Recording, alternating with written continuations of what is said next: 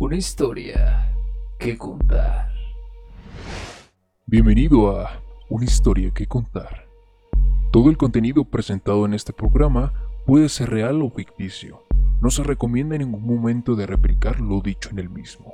El único fin es entretener. Si algún oyente es menor de edad, se le recomienda la compañía de un adulto. Todos los puntos de vista presentados en el programa son solamente opiniones todos los derechos reservados. Una historia que contar. Una historia que contar. Sean bienvenidos a este especial de Halloween y Día de Muertos de Una historia que contar. Tengo la dicha de presentarme ante todos ustedes. Yo soy Gerardo Rangel y seré su locutor durante todo este especial. De primera instancia quiero agradecer a toda la comunidad de Una historia que contar por todo este apoyo a lo largo de todos los episodios de esta primera temporada enfocada al terror. Este especial no es un episodio más. Sin embargo, será muy breve. Es para también estaré más en contacto con ustedes, ya que en este mes se celebra Halloween y también en este caso el programa se transmite de Ciudad de México y aquí en México se celebra el Día de Muertos. Antes que nada, déjame desearte un espeluznante día, tarde o noche, no importa en el horario donde nos estés sintonizando, ni en el país que te encuentres. Lo que importa es que disfrutes este especial de la mejor manera posible. Y también queremos comentarte que estamos en diversas plataformas, como lo es Instagram, estamos como una historia que contar. Asimismo estamos en Twitter, en Spotify. Igualmente estamos en más plataformas como lo son Google Podcast, Breaker, Radio Public, para que también nos puedas seguir y puedas seguirte adentrando en estas espeluznantes historias. Seguimos muy agradecidos por todo este apoyo que nos brindas a lo largo del tiempo y también queremos decirte que nos sigas apoyando en los demás episodios para así poder estrenar el cuarto episodio. Te recordamos que también puedes participar con nosotros para que puedas aparecer en futuros episodios. Nos puedes mandar tu historia mediante el DM en Instagram para que así podamos colaborar contigo. Nos puedes contar una historia que te haya sucedido, algo paranormal, algo misterioso, para que tú también salgas y seas parte de esta primera temporada de terror. En este especial tendré la fortuna de narrar contigo una leyenda y espero que la disfrutes. Y la leyenda se titula El jinete sin cabeza.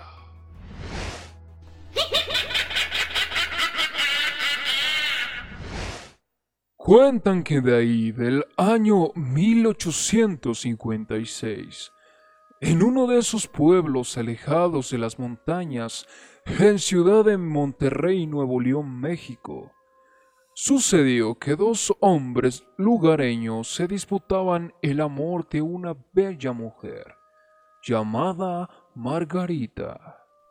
Era tanto el amor y cariño que Ponciano Arriaga y Federico Loera le tenían a Margarita, que no había día que no se retaran y sus miradas retadoras no se cruzaran. Pero el corazón de Margarita pertenecía en secreto a otro muchacho en ese mismo pueblo. Su nombre era Lorenzo Antonio Sánchez, quien era un extraordinario jinete que montaba con gran facilidad los caballos de su rancho, La Cruceta, localizada al kilómetro 78 por la carretera Reynosa. Y precisamente, cuentan los bisnietos que fueron los testigos fue en ese rancho donde se protagonizó una de las más terroríficas historias, de la cual aún no se tiene una explicación lógica y científica de lo que en realidad sucedió allí. Dice que cuando Antonio se dio cuenta del amor que Margarita en silencio le profesaba a él, le correspondió totalmente en sus sentimientos y se la llevó una noche de luna llena. Con previo consentimiento de ella, la llevó a su rancho para ser felices solos y amarse profundamente. Sin embargo, los padres de Margarita se negaban totalmente al romance entre el humilde hombre Antonio y la doncella, pues los predilectos para ella, precisamente alguno de los dos hombres en disputa, y Antonio, sin pelear alguna batalla, ganó el corazón de aquella mujer.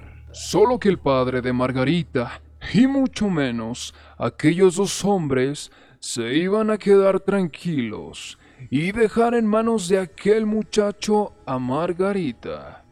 Así que aquel viejo, con complicidad de Ponciano y Federico, acordaron un plan para deshacerse de Antonio y quitarlo del camino. Fue así que aquella noche, y con algunos pesos de por medio, aquellos otros rivales, y ahora compañeros, irrumpieron en aquel rancho de las crucetas. Margarita se encontraba dormida, mientras que Antonio terminaba de amarrar unos caballos.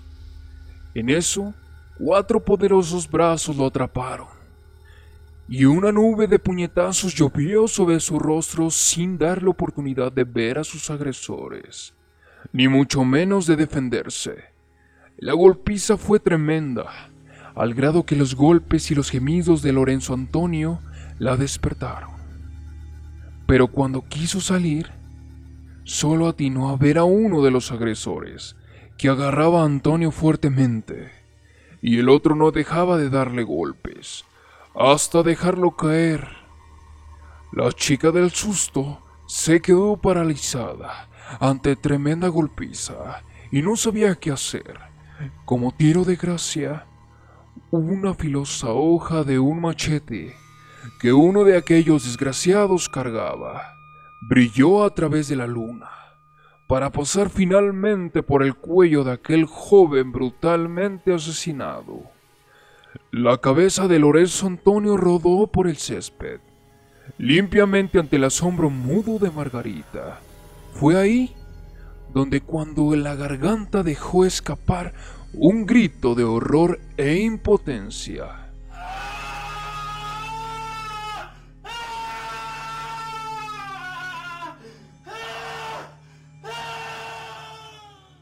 Aquellos cobardes al descubrirla la tomaron y se la llevaron, no sin antes echar un vistazo al cuerpo decapitado de Antonio. Y esbozando una cínica sonrisa y complicidad, se retiraron de aquel lugar, sin darse cuenta, estos, que la cabeza del muchacho, con la leve luz de la luna, alcanzó a distinguir los rostros de sus asesinos. La noticia del asesinato se dio a conocer a nivel regional, mas nunca se supo de los asesinos, y así estos recibieron el dinero acordado del padre de Margarita, y ahora solo quedaría pendiente la disputa entre ellos sobre quién sería el merecedor del corazón de aquella chica, quien por cierto al paso de los días, se le vio marchita y seca. No pasó más de una semana, cuando en una noche se oyó y vio galopar cerca de aquel pueblo un caballo negro. Pero la sorpresa es que los que lo vieron no daban crédito cuando vieron que el hombre que lo jineteaba no tenía cabeza. Una hora después que el cuerpo de Ponciano Arriaga se localizó decapitado y tasajeado en los atajos del pueblo, mientras casi al mismo tiempo, cerca de la casa de Margarita, hallaron el cuerpo inmóvil y con la misma suerte que el de Ponciano y de Federico lo era, los dos fueron decapitados de la misma manera. Afuera de la casa de Margarita se encontraba un remolino de gente, entre curiosos y algunos de la policía montada, y una avalancha de reporteros, pues la puerta principal de madera de la casa fue quebrada, y dentro apareció el cuerpo del padre de Margarita. Aparentemente su cuerpo sin sangre, ni huellas de violencia, pero sí su rostro que reflejó antes de morir que tuvo la impresión más fuerte de su vida, que fue lo que causó el infarto que lo condujo hacia la muerte. Finalmente, aquellos canallas pagaron caro sus acciones y la osadía de invadir un amor puro, pagando con la misma moneda, la muerte. Pero la gente extrañaba, se preguntaba, ¿quién los mató? ¿Tenían algo que ver con el asesinato del joven Lorenzo Antonio? ¿Dónde quedó Margarita? ¿Se la llevó el jinete? ¿Por qué desapareció? Ella fue la causante de todo esto. ¿O está muerta? Nadie supo responderse esas preguntas, ni mucho menos. Con el paso del tiempo quedó aclarado. Pero cuentan algunas versiones, y casi la mayoría coincide, que aquella noche el jinete sin cabeza apareció para vengarse de sus asesinos, y que si en vida le arrebataron el amor de Margarita, más allá de la muerte no pudieron lograrlo, pues el jinete sin cabeza, además de cobrarse la mala jugada, se llevó a su amada lejos, muy lejos. Cuentan que no volvieron nunca más a ver a Margarita y al aquel jinete. Dicen que se marchó más allá, a todo galope, y en brazos de su amado, para seguirse amando como jamás lo hicieron en vida. Una historia que contar. Esta leyenda la puedes obtener del sitio web creepypasta.fandom.com. Una historia que contar. Y bueno, ahí tienen esta leyenda del día de hoy y que les haya gustado este especial de Halloween y Día de Muertos. Muchísimas gracias por quedarse hasta el final.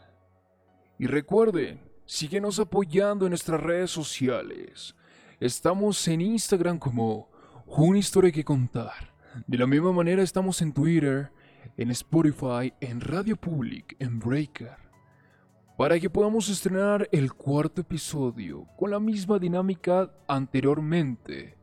Tiene que llegar a la meta para poder estrenar el cuarto episodio. Ya estamos a muy pocas visitas de poder llegar. Para que también continuemos con esta primera temporada. Sin más ni menos, yo soy Gerardo Rangel y esto fue el especial de Halloween y Día de Muertos de Una historia que contar. Hasta la próxima.